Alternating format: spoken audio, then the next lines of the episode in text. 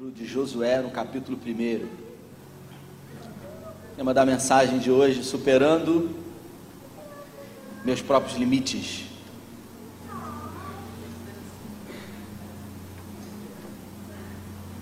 Eu preciso aprender a superar os meus limites. Eu não sei você, mas eu preciso aprender a superar os meus próprios limites. Existem pessoas que desejam superar limites de outras pessoas. Isso é praticamente impossível. Porque cada ser humano é construído de acordo com a sua subjetividade, com a construção do seu ser. Então, você tem que ser você. Só que às vezes a gente quer ser o outro. A gente olha para o outro, vê a vida dele e a gente quer balizar a nossa vida na vida dele. Então, o tema da mensagem de hoje é superando os meus próprios limites. Você achou? Diz amém. Diz assim a palavra, na minha tradução aqui, eu trouxe a Bíblia do Desafios do Homem. Essa semana ganhei uma Bíblia, fiz a propaganda aquele dia, né, irmão? Sem nenhuma pretensão, de verdade. E eu ganhei a Bíblia do, do Mateu Henry, uma Bíblia incrível, que eu recomendo que você compre. Pastor Vanderlei, ele nem estava no culto, passou lá no centro, viu a Bíblia e comprou e me abençoou com uma e com outra ele ficou. Uma, uma bênção. Diz assim: Depois da morte de Moisés, servo do Senhor, disse o Senhor a Josué, filho de Num, auxiliar de Moisés: Meu servo Moisés está morto. Agora, pois, você e todo este povo preparem-se para atravessar o rio Jordão e entrar na terra que eu estou para dar aos israelitas. Como prometi a Moisés, todo lugar onde puserem os pés, eu darei a vocês. Seu território se estenderá do deserto do Líbano e do grande rio Eufrates, toda a terra dos Hititas, até o Mar Grande no oeste. Ninguém conseguirá resistir vocês todos os dias da sua vida. Assim como estive com Moisés, estarei com você Nunca o deixarei, nunca o abandonarei. Seja forte e corajoso, porque você conduzirá este povo para herdar a terra que prometi sob juramento aos seus antepassados. Somente seja forte e muito corajoso. Tenha cuidado de obedecer a toda a lei que o meu servo Moisés lhe ordenou. Lhe ordenou. Não se desvie dela, nem para a direita nem para a esquerda, para que você seja bem-sucedido por onde quer que andar.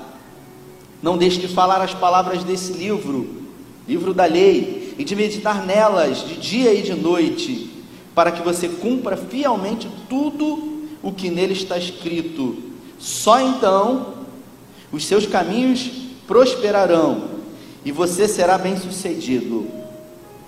Não se apavore, nem desanime, pois o Senhor, o seu Deus, estará com você por onde quer que andar. Vamos orar. Pai, essa é a tua palavra e eu peço que nessa noite, em graça, em graça que hoje o Senhor fale conosco de uma forma poderosa, porque o Senhor é um Deus poderoso. Que essas entrelinhas aqui elas saltem aos nossos olhos, que esse esboço aqui ele tome vida, Pai, e seja alimento para a nossa alma, seja tutano para o nosso espírito, Pai. Nós queremos receber tudo aquilo que o Senhor tem como porção separada para cada um de nós nessa noite. Fala com cada um aqui, Senhor, de uma forma individual, como só o Senhor sabe falar. O Senhor conhece cada um que entrou, as dificuldades, as limitações, os, os medos, as conquistas, os fracassos, mas que o Senhor possa me usar aqui hoje, a Deus, por misericórdia, por graça, por amor, por bondade, e que possamos ser cheios aqui hoje de um alimento espiritual é o que nós te pedimos e te agradecemos em nome de Jesus. Esse texto é um texto muito rico. Ele aconteceu aproximadamente 1400 anos antes de Cristo. Moisés foi um homem que foi levantado por Deus para levar os israelitas, para tirar os israelitas de um cativeiro que eles ficaram lá no Egito durante 430 anos. E Deus então levanta ele, Moisés, esse homem incrível que vai com o povo para o deserto. Moisés, quando foi comissionado por Deus a primeira vez, para você entender como foi, ele, ele, tinha 40 anos. E Deus deu a missão a ele com 80. Então, tudo na vida de Moisés começou com 80 anos de idade. Não sei se você tem 80, mas na vida de Moisés tudo começou aos 80. Então, 80 é um, é um número profético, viu? Você tem 80 anos aí, é apenas o começo para você. E ele tinha um auxiliar dele, que era praticamente um filho para ele, que era Josué. Só que Josué, ele não era propriamente um líder espiritual. Josué era um general, porque se você ler lá em, em Êxodo, no capítulo 13, se eu não me engano, quando os amalequitas vieram contra os israelitas, Moisés levantou Josué como general para que enfrentasse os amalequitas e os israelitas tiveram êxito, eles tiveram vitória. Então, Josué, ele era um moço, ele andava junto com Moisés. Onde quer que Moisés estivesse, Josué estava com ele lá. Todas as vezes que Moisés subiu o Monte Sinai, o texto diz que Josué ia com ele. E ele ficava no pé do Monte Sinai. Tem um texto da Bíblia que diz que aproximadamente 40 dias ele ficou lá no pé do monte esperando. E ele não sabia se Moisés ia voltar, se ele tinha morrido. Ele simplesmente ficava ali no pé daquela montanha. O arraial ficava assim ao largo, a tenda do encontro sim próxima, do lado mais afastado um pouco. E o texto diz que ele era obediente. Josué poderia, já que Moisés estava no Monte Sinai, ele podia dizer o seguinte: pô, já que ele está lá em cima, eu vou para casa, eu vou ficar na minha tenda. Não, pelo contrário, ele não arredava o pé do, monte ali, ele ficava ali até que Moisés descesse. E isso num episódio aconteceu em Êxodo capítulo 20, quando ele ficou 40 dias e Deus deu os 10 mandamentos, que ele desceu, a história do bezerro de ouro, e Moisés subiu de novo, e ele ficou lá, porque ele era obediente. E a gente acaba observando que as pessoas que estão mais preparadas para governar são os mais obedientes. Porque a verdade é que de toda a Bíblia, o que mais Deus deseja de nós é que nos tornemos filhos obedientes a Ele. E essa é a maior dificuldade do ser humano. Deus ele disse: obediência quero e não sacrifício. Ele deseja de nós, ele deseja ter um povo obediente e não um povo que deseja sacrificar. As pessoas elas fazem sacrifícios de toda ordem, mas a verdade é que o que Deus deseja de nós é obediência. E você que é pai e mãe, tudo que você deseja de um filho é que ele seja obediente. Mas é difícil, né? Como é difícil ter um filho obediente, né? Eu vou perguntar a Rose que está aqui na frente. Seu filho mais velho tem quantos anos, Rose? 11 anos. Quantas vezes você tem que falar para ele tomar banho por dia? Quantas vezes?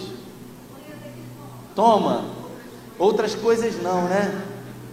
Essa semana eu estava com uma pessoa que o filho estava todo suado e aí ela falou o seguinte: vai tomar banho, menino, está todo suado. Aí ele falou: não, nem suei. Estava pingando, cabelo colado. Deus ele deseja de nós obediência. Josué ele era obediente. E por isso ele foi honrado, porque aqueles que obedecem o Senhor, eles certamente eles são honrados pelo Senhor. Só que chegou o dia da morte de Moisés, esse grande líder espiritual que tirou um povo numeroso do deserto e levou do Egito e levou para o deserto em direção a Canaã. Como eu disse, Josué, ele não era um líder espiritual, ele era um general. E agora Moisés morreu. E Deus então fala com ele. E a palavra de Deus para Josué é o seguinte: anima-te, tem de bom ânimo, não tenha medo, eu estarei com você, sabe por quê? Porque ele era general, estava acostumado a ir para a guerra, enfrentar exército, colocar sua vida em risco, mas ele teve medo. Ele teve medo de assumir a liderança do seu pai espiritual, que era Moisés. Foi um grande desafio, tudo muito novo para ele. E aí a gente vê Deus usando pessoas improváveis, e a Bíblia é recheada disso. Você vai observar, Deus nunca levanta pessoas preparadas. Deus nunca levanta os melhores. Deus nunca vai levantar para uma grande obra aquelas pessoas que já estão prontas. Pelo contrário, Deus vai utilizar os desprezados. Deus ele vai comissionar aqueles que se acham fracos. Você vê na Bíblia os homens que foram levantados por Deus, que disseram para Deus o seguinte: Senhor, eu não, eu sou pequeno. Gideão, eu sou menor da casa do meu pai. Moisés disse que era pesado de língua. Josué teve medo. Agora, aqueles que acham que sabem tudo. Eu estava na conferência aqui e o Luiz Hermínio falou algo muito interessante comigo. Estava sentado aqui do lado dele e tinha uma pessoa que estava fazendo alguns anúncios aqui, das camisetas que estavam sendo vendidas. Um irmão virou e falou assim: Rapaz, esse cara melhorou, né? Ele, quando botava a mão no microfone, ele tinha dificuldade de falar, não falava direito. Aí o Luiz Hermínio chegou para mim e falou assim: Pastor, eu não tenho dificuldade de trabalhar com pessoas que não sabem fazer nada. Eu não tenho dificuldade de, de lidar com pessoas que têm dificuldade de aprender. Ele disse para mim: Eu tenho dificuldade de lidar com pessoas que acham que sabem tudo, que se julgam melhores do que as outras, que não têm nada a aprender. Essas são as pessoas que têm dificuldade e se esbarram inevitavelmente num crescimento. Porque ninguém é tão sábio que não tenha o que aprender. Assim como ninguém é tão jovem que não tenha alguma coisa para ensinar. Todos nós podemos aprender e ensinar. Mas para isso devemos ter a capacidade de perceber isso. Moisés ele havia preparado Josué para a sucessão. Se você observar, Pedro está aí atrás. Se puder ficar aí ligado, você vai botar alguns textos aí. Coloca aí Deuteronômio 31 versículo 7, por favor.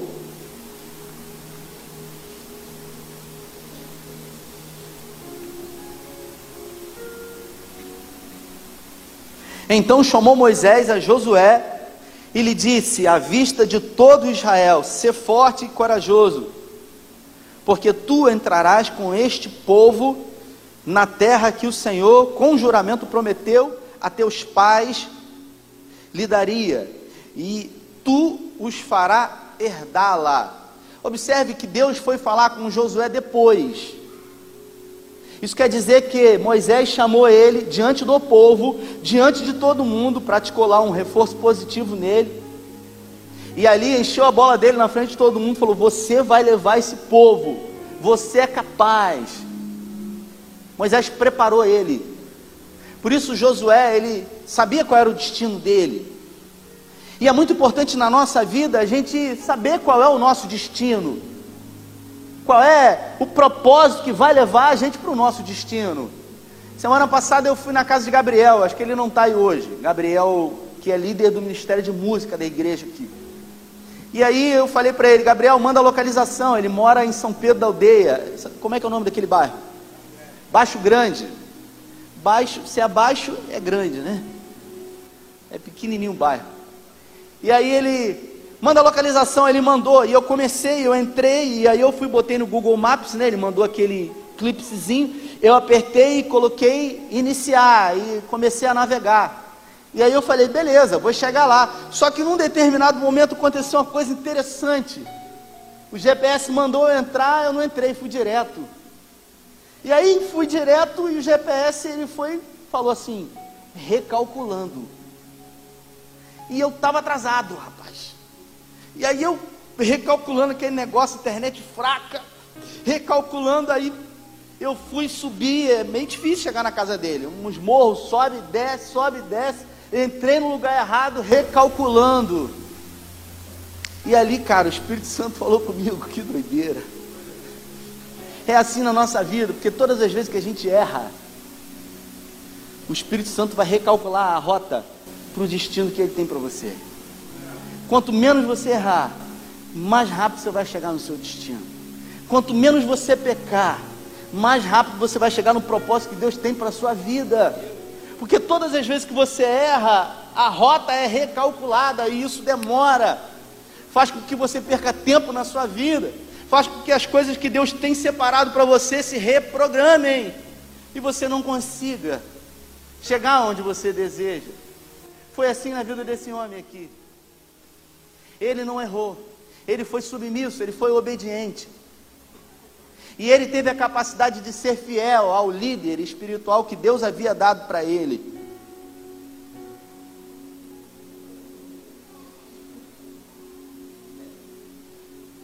Eu estou lendo um livro muito interessante.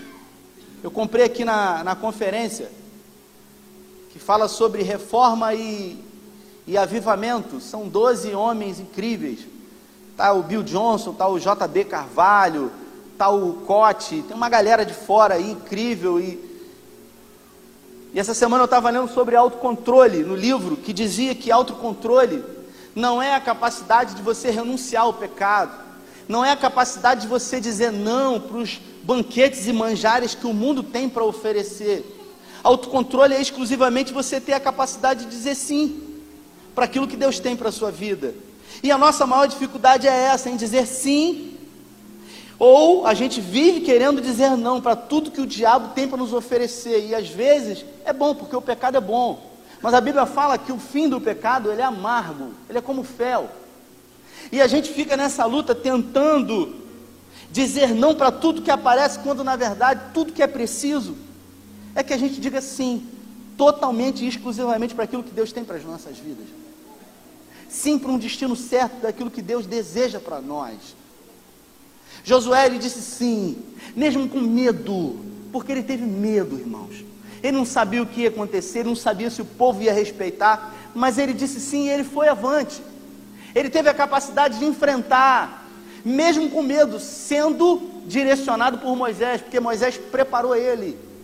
E é muito importante na nossa vida ter a capacidade de preparar os nossos filhos, tanto filhos que temos ou filhos espirituais. Porque a verdade é que quando eu coloquei o tema da mensagem em em superando os meus limites, é porque, na verdade, a nossa vida é uma vida que exige de nós superar a todo tempo limites, quebrar barreiras. Um dia de quinta-feira eu falei isso aqui. O homem que ultrapassou a barreira do som de uma forma incrível, ele serviu ao exército americano, foi para a Segunda Guerra Mundial e quando ele voltou, ele colocou na cabeça dele que ele ia conseguir vencer a barreira do som. E ele entrou dentro de uma aeronave. E ele saiu e acelerou os motores, só que muitas pessoas antes dele haviam tentado isso. Muita gente morreu, inclusive, ele estudou sobre essas pessoas. Até que ele pegou aquela aeronave botou toda a força do motor daquela aeronave e todas as vezes que chegava próximo, acho que são 1.200 km por hora, alguma coisa assim, quando chegava próximo a romper essa barreira, a aeronave toda estremecia. O avião parecia que ia se deteriorar e muitas pessoas tinham medo e desaceleravam.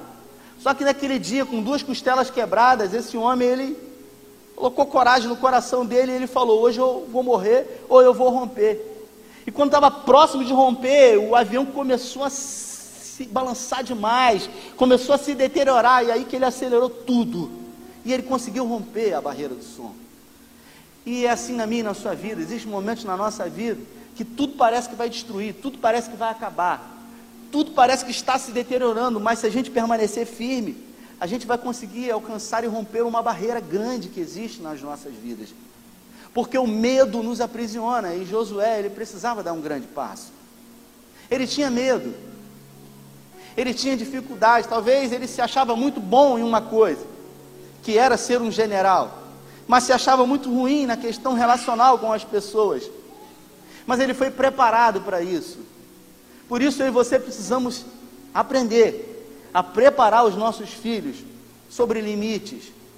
E a verdade é que nós erramos muito na educação dos nossos filhos, porque nós colocamos limites nos nossos filhos. Escute isso. É muito importante que nós passemos para os nossos filhos a capacidade de não quebrar princípios.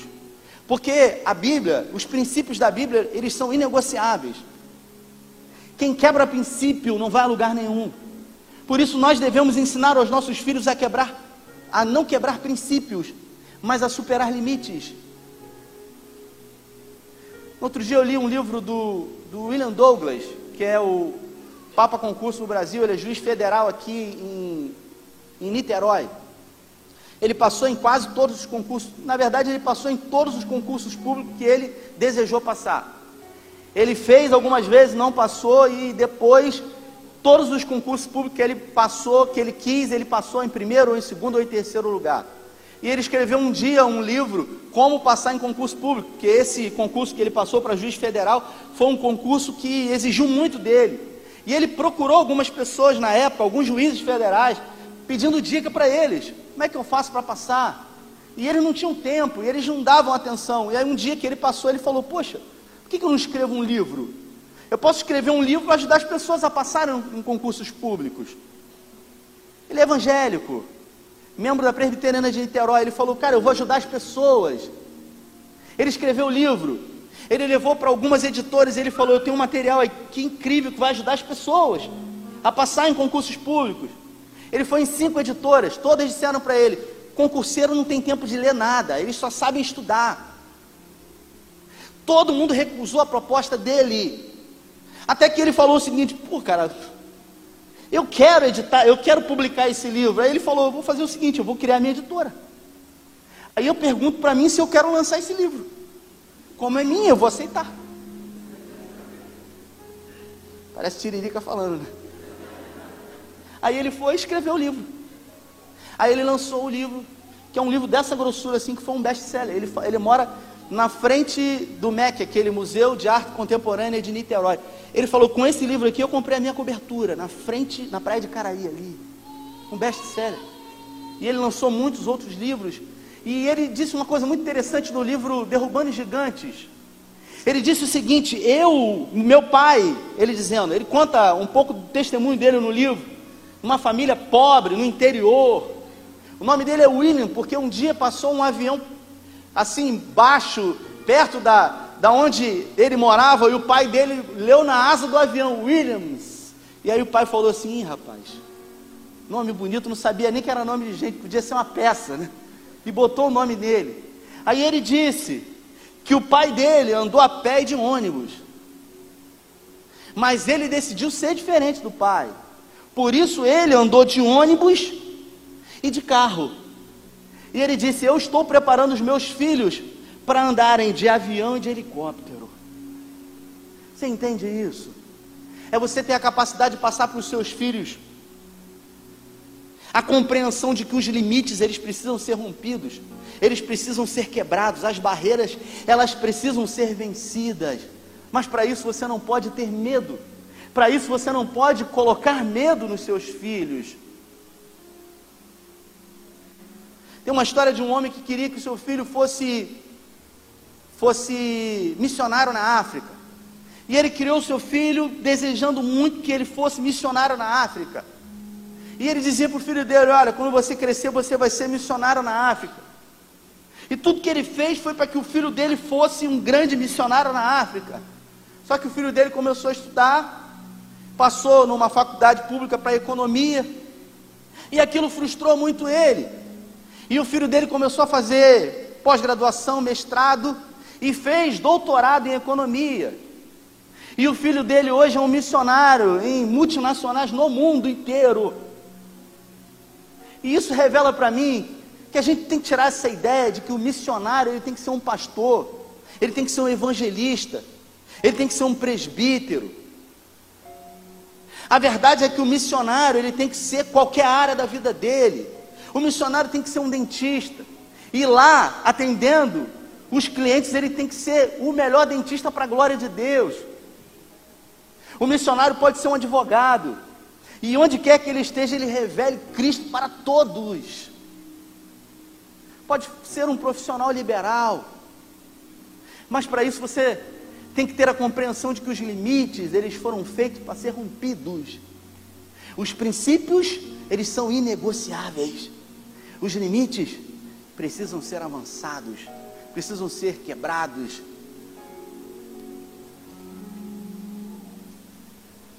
Aleluia. Tem um cara na Bíblia que eu gosto muito dele, eu já preguei muitas vezes sobre esse cara, que é Davi. Normalmente, quando eu quero pregar sobre família, eu falo sobre Davi. Quando eu quero chamar atenção sobre aquilo que não se deve fazer com os seus filhos, eu falo sobre Davi. Porque Davi é um excelente exemplo de um péssimo pai, de um terrível marido. Só que na vida de Davi, eu preguei acho que uns dois meses atrás sobre a relação dele com Absalão. Quando Absalão morreu, ele chorou muito, ele se angustiou demais. E o texto diz que Davi, ele, ele se guardou, ele se reservou e ele teve um tempo de oração e de busca com o Senhor. E ali, nesse tempo, ele teve a oportunidade de corrigir os erros dele. Porque nunca é tarde para corrigir os nossos erros. Diga para a pessoa que está do seu lado. Nunca é tarde para corrigir os nossos erros.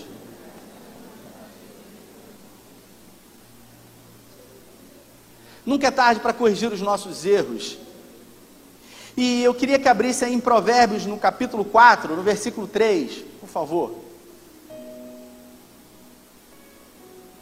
Puder botar no telão aí.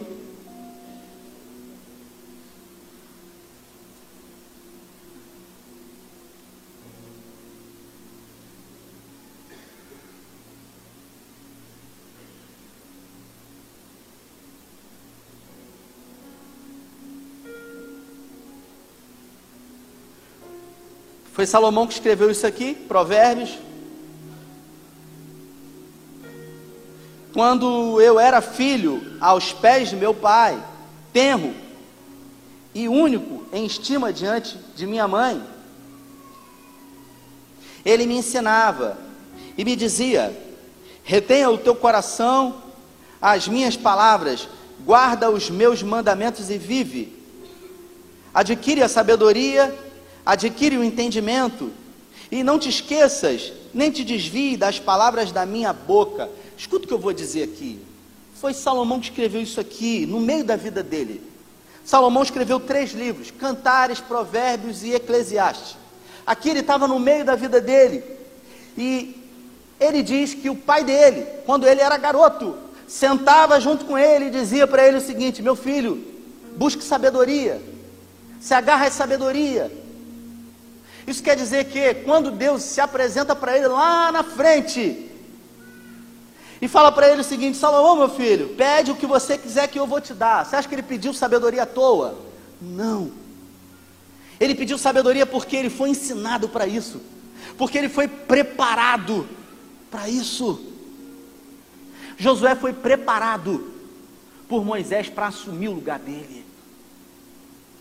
Salomão foi preparado, tanto é que houve uma arquitetação, uma, uma orquestração para que o outro filho de Davi assumisse no lugar de Salomão, mas não conseguiram. Isso quer dizer que quando Salomão assumiu, Deus perguntou para ele, ele já sabia qual era o destino dele, ele já sabia o que ele desejava.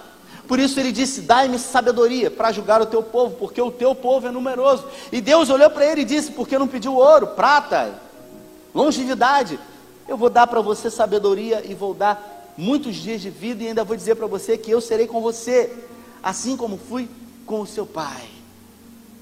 Isso ensina para nós, sabe o que, irmãos? Que nós precisamos ensinar aos nossos filhos, mas não propriamente dizer para eles onde eles devem chegar, porque existem muitas pessoas que se frustram na sua vida profissional, na sua vida relacional e às vezes acabam querendo projetar nos seus filhos aquilo que não conseguiram ser. Não foi isso que Davi fez. Davi ele teve a oportunidade no final da vida dele de corrigir os erros que ele havia cometido. Foi um péssimo pai, um terrível, um nocivo pai. Mas no quesito deixar o legado dele, ele se posicionou, ele corrigiu aquilo que estava errado nele. Ele voltou atrás ele falou: Eu vou fazer diferente. E ele fez diferente. Ele ensinou Salomão, e Salomão foi o homem mais rico que já existiu, mais sábio que já passou pela terra.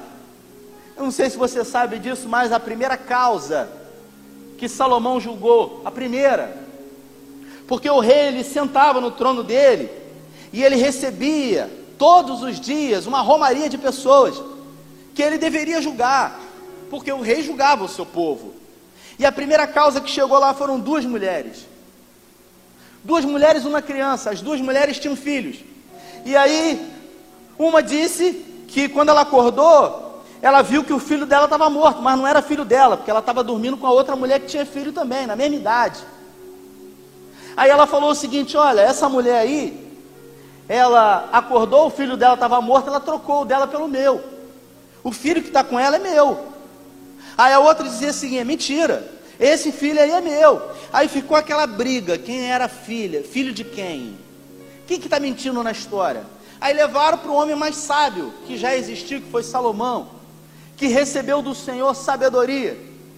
Aí ele olhou para as duas mulheres, as duas brigando e dizendo: Não, eu sou a mãe, não, eu sou a mãe, eu é que sou a mãe. Aí ele falou o seguinte: Sabedoria, né? Traz uma espada. Eu vou dividir no meio, criança. E aí você dá metade para uma, você dá metade para outra. A mãe verdadeira se levantou e disse: Não, não, dá para ele, dá para ela. O meu amor é tanto ao ponto de querer que ele fique vivo.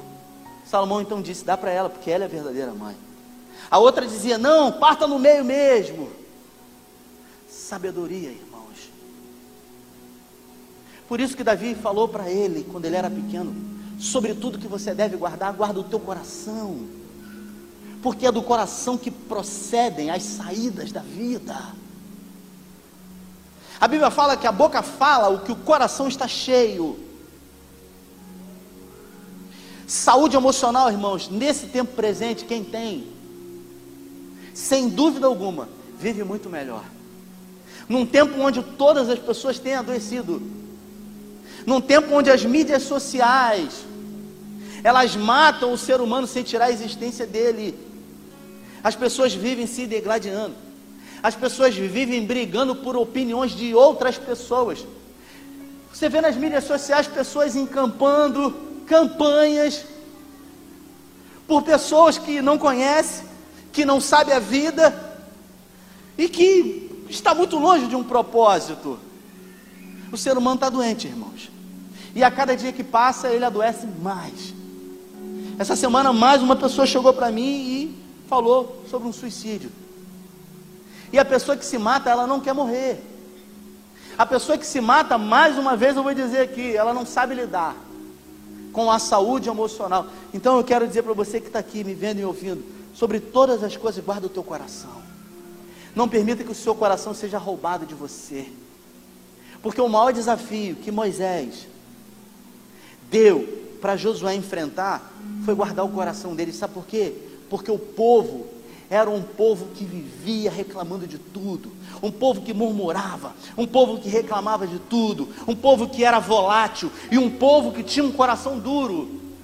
Por isso, ele disse: Anima-te, tem de bom ânimo, o Senhor é contigo, ele fortalecerá o teu coração. E Deus então foi com ele. Algumas correntes teológicas dizem que 30 dias depois, somente da morte de Moisés, eles avançaram. Mas eu queria que você prestasse atenção, porque Josué poderia não ter aceitado o desafio. Josué simplesmente poderia ter dito não para tudo isso, assim como você também. E existem algumas correntes teológicas, estava lendo essa semana sobre isso, que dizem que um dia, diante de nós será mostrada a nossa vida. Olha só que coisa incrível. Quando eu li isso, eu falei, cara, que incrível. Estava na Bíblia, nessa Bíblia que eu ganhei do, do Vanderlei.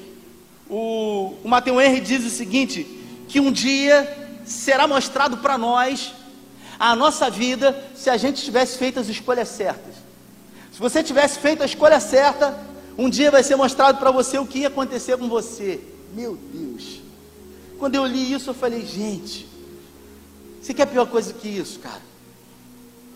Você ter a oportunidade de ver o que você poderia ser, o que você poderia fazer, onde você poderia chegar se simplesmente você obedecesse a Deus. Isso é terrível. Acho que quem inventou isso foi o pessoal que diz o seguinte: Eu te avisei.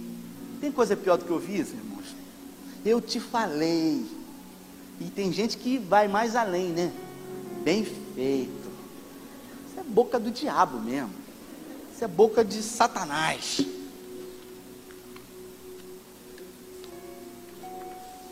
Você está aqui comigo? Diz amém.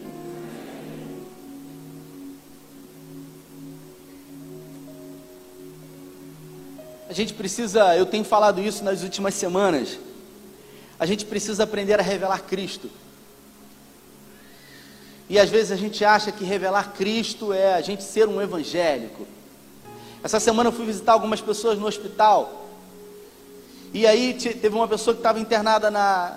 estava no CTI. E aí, quando eu cheguei lá, eram duas pessoas por dia que podiam entrar. E aí eu falei, não posso entrar, eu queria orar por ele. Você é o que dele? Eu falei, eu sou o pastor. Ah, não, o pastor pode entrar. E aí eu estufei até o peito, né, cara? Glória a Deus, passe livre, né? Tem green card aqui, meu irmão. Aí ele falou, me dá sua carteirinha de pastor. Eu não tenho carteira de pastor, irmãos. Aí eu falei, eu, eu não botei a mão assim no bolso, não trouxe a carteira, então não tem como entrar, pô. Aí eu falei, não, mas a palavra não vale. Tem um programa na TV aí pega. Tentei dar uma pelada, ele falou, não tem. Você tem carteira aí de pastor? Eu falei, não tenho carteira. Aí eu fiquei naquela, tá bom, meu irmão, eu volto amanhã, liguei para Carla, falei, Carla, eu ganhei uma carteira, parecia um passaporte, um troço azul assim. Tem alguns amigos, pastores, que andam junto com a carteira aquilo, eu acho aquilo muito cafona. Tomara que eles não estejam vendo agora eu falar isso. Mas é feio. Aí eles andavam com aquilo, eu falei, Carla, procura. Ela procurou lá em casa fez mudança. Sei que faz uma mudança cada três meses, que Deus abençoe você, meu, que é loucura. Não sei como é que cigano aguenta. Mas enfim, eu fui no hospital e eu visitei algumas pessoas, assim como visitei a Dani também. E uma das coisas que mais me chamou a atenção na visita que eu fiz a você, Dani, é porque você revelou Cristo lá. E revelar Cristo é exatamente isso, não é na hora que a gente está orando, não é na hora que a pessoa me pergunta o que, que você é dele, ah, eu sou um pastor, isso não é revelar Cristo.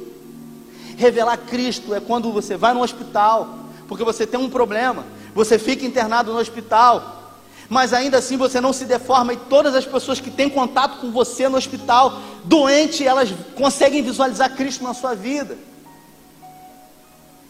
Revelar Cristo é quando o casamento está mal, é quando você entra em crise pensa em se separar, mas você não separa, decide avançar, porque você sabe que Deus tem uma promessa na sua vida, e todo mundo olha para você e vê numa crise do casamento você revelando Cristo. É quando o filho entra nas drogas, que você se desespera, não sabe o que fazer, mas não deixa de confiar em Deus, e ainda assim, diante de uma crise terrível, você continua confiando em Deus. É quando a doença bate na porta, você não sabe o que fazer. Você entra em desespero, o médico diz para você: tem tantos meses de vida, e ali, com todo mundo que você se relaciona, tem a capacidade de olhar para você e ver Cristo na sua vida. É quando você é traído, é quando alguém que você muito ama roubou a sua confiança, foi embora. Um sócio passou a perna em você, sua esposa, seu marido te traiu, mas você não se deformou. E ao não se deformar, as pessoas olham para você em crise, um caco, mas conseguem ver Cristo na sua vida. A gente precisa ter a capacidade de revelar Cristo em todos os momentos da nossa vida, nos momentos bons, mas também nos momentos maus, porque a vida é cíclica. Um dia estamos num tempo bom, e outro dia estamos num tempo muito ruim. Mas revelar a Cristo quando tudo está bom, quando tem dinheiro na conta, é mole, é só vitória. É só vitória, é só vitória. Não é só vitória. Mas, ele, mas Cristo disse: Eu venci o mundo. E você, irmãos, presta atenção. Você acha que Cristo ele se fez carne? Ele habitou entre nós ele não se usurpou de ser igual a Deus, mas ele se humilhou. Você acha que ele passou aqui pela terra à toa? Você acha que ele foi humilhado? Você acha que ele foi escarnecido? Você acha que ele foi traído? Você acha que ele apanhou que foi à toa? Não foi não. Porque tudo que ele fez e em tudo que ele fez, ele revelou a glória do Pai mas tudo que ele fez foi um exemplo, foi um modelo para nós. Ele disse: Eu venci o mundo. Isso quer dizer que nós podemos vencer nele. Não importa a situação, não importa a dificuldade, não importa o problema que você esteja passando, se você permanecer firme, Deus vai dar vitória para você. Porque Deus em Cristo sempre nos conduz em vitória. Filipenses 4,19 o meu Deus, segundo as suas riquezas em glória, há de suprir cada uma das minhas necessidades em Cristo Jesus. Você pode dizer um amém? Eu vou repetir: o meu Deus, segundo as suas riquezas em glória, há de suprir cada uma das minhas necessidades em Cristo Jesus. Eu pergunto para você: você precisa de quê? Ah, eu preciso de dinheiro porque eu estou enrolado, estou num cheque especial. Você não precisa de dinheiro, você precisa de sabedoria. Ah, eu preciso de quê? Ah, eu estou precisando sair do aluguel, por isso eu tenho que ir para uma casa própria, mas eu não tenho condição, porque eu estou a vida inteira. Não, você não precisa de casa própria, você precisa de sabedoria do alto. O nosso problema, irmãos, é que nós não temos sabedoria. O nosso problema é que no mundo espiritual o GPS de Deus vive recalculando a rota e a gente fica como aquele povo no deserto que deveria ter atravessado em praticamente 180 dias e eles demoraram 40 anos no deserto. 40 anos no deserto. 40 anos dando voltas em círculos. Sabe por quê? Porque o povo não estava preparado. Porque o povo não estava pronto. Então escute o que eu vou dizer. O Gil teve aqui um dia, ele falou isso. Eu espero que você me ame. Eu vou usar essa fala dele. Eu espero que você me ame. Depois de eu falar isso para você, Deus não dá nada para ninguém fazer. Deus não vai dar nada para você fazer se antes Ele não preparar você por dentro. Deus tem que preparar você primeiro, para depois enviar você para fazer qualquer coisa. Talvez você tenha um desejo de fazer alguma coisa na obra de Deus, na casa de Deus. Ah, eu quero fazer, eu quero acontecer, e você se acha pronto.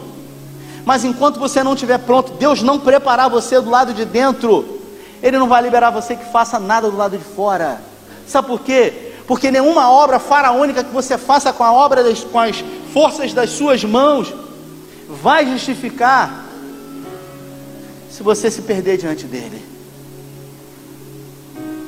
Por isso, aquele povo e toda uma geração morreu. Um dia eu falei alguns meses atrás, numa pregação, tem uma canção do Marquinhos Gomes. Se você der o tom aí, eu vou cantar hoje. Hoje eu vou cantar. Vamos? Vamos embora? É aquela canção do Marquinhos Gomes. Não morrerei, você sabe? Não morrerei.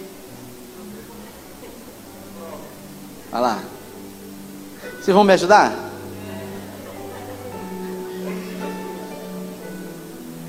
Quem tem promessa de Deus não morre não, não desiste não.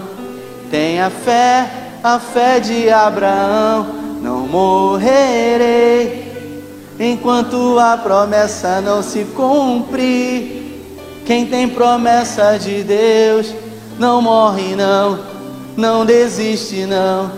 Tenha fé, a fé de Abraão. Quando o Marquinhos Gomes esteve aqui no Seizinho, foi incrível, dei um abraço nele.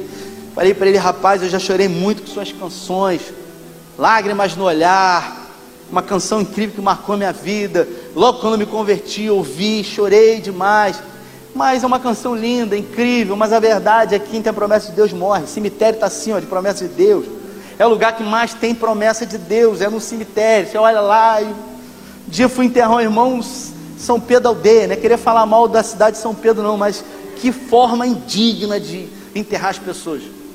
Eu nunca fui num cemitério tão horrendo, foi horripilante. A cova no chão, aquele negócio, você sai já.